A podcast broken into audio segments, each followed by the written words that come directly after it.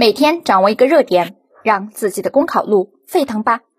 大家好，我是小斌，今天给大家带来的时政热点分享是：从横幅手术室里都是钱，看雷人企业文化。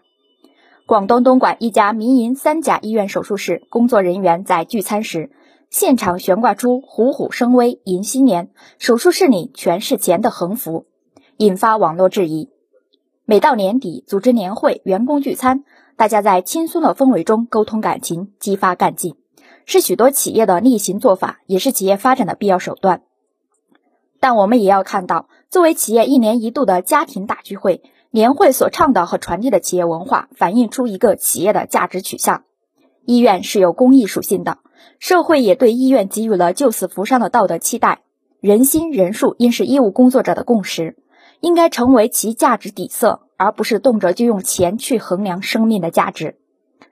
近年来，雷人寒心的企业文化事件屡屡出现，吹捧老板有天眼，将违法的九九六加班文化称为奋斗。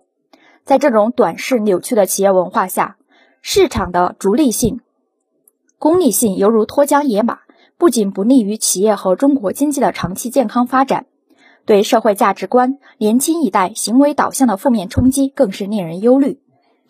企业文化并不是企业关起门来的事。真正健康的企业文化，既要遵守法律法规、市场准则、职业道德底线要求，又要视用户为上帝，以精益求精的服务品质，尽力满足用户需求。